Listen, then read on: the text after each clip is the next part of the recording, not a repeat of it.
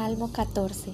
Dice el necio en su corazón, no hay Dios, se han corrompido, hacen obras abominables, no hay quien haga el bien. Jehová miró desde los cielos sobre los hijos de los hombres para ver si había algún entendido que buscara a Dios. Todos se desviaron, a una se han corrompido, no hay quien haga lo bueno, no hay ni siquiera uno. No tienen discernimiento todos los que hacen iniquidad, que devoran a mi pueblo como si comiesen pan, y a Jehová no invocan. Ellos temblaron de espanto, porque Dios está con la generación de los justos. Del consejo del pobre se han burlado, pero Jehová es su esperanza. Oh, que de Sión saliera la salvación de Israel. Cuando Jehová hiciere volver a los cautivos de su pueblo, se gozará Jacob y se alegrará Israel. Al meditar y orar estos 14 días con los salmos, he podido ver tantas facetas de Dios pero algo se me ha revelado más profundo y es su amor por Israel, un amor sin límites, sin fronteras, un amor de pacto y redención.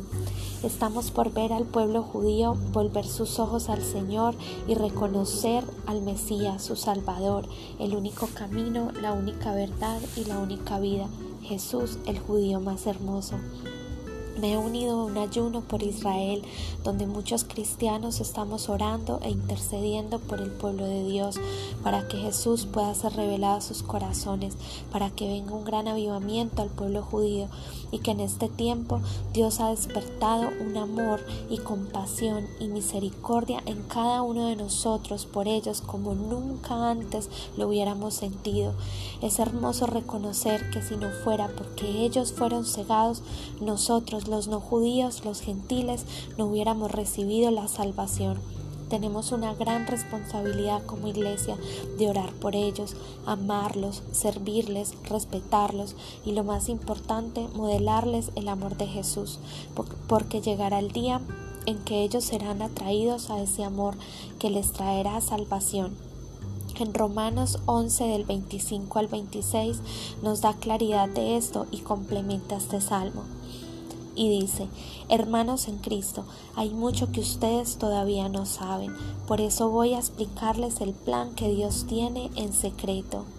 Algunos de los judíos se han vuelto tercos y no quieren creer en Jesús, pero solo se portarán así hasta que los no judíos pasen a formar parte de su pueblo Después de eso, Dios salvará a todo el pueblo de Israel, como lo dice la Biblia.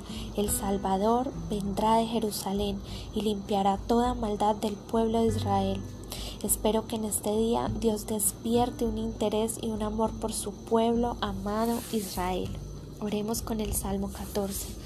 Padre nuestro, hoy venimos a ti dándote las gracias por tu gran amor. Reconocemos que sin Él estaríamos perdidos, desamparados y en oscuridad. Gracias porque cada día tú nos sanas, nos proteges, nos ayudas, nos liberas, nos perdonas. Hoy oramos por tu pueblo Israel, que tu amor por ellos, al enviar a Jesús a morir en una cruz para traerles salvación, pueda ser revelado en este tiempo. Que tú los defiendas de todo enemigo, que tú los guardes y protejas hasta que conozcan tu bondad, misericordia y compasión.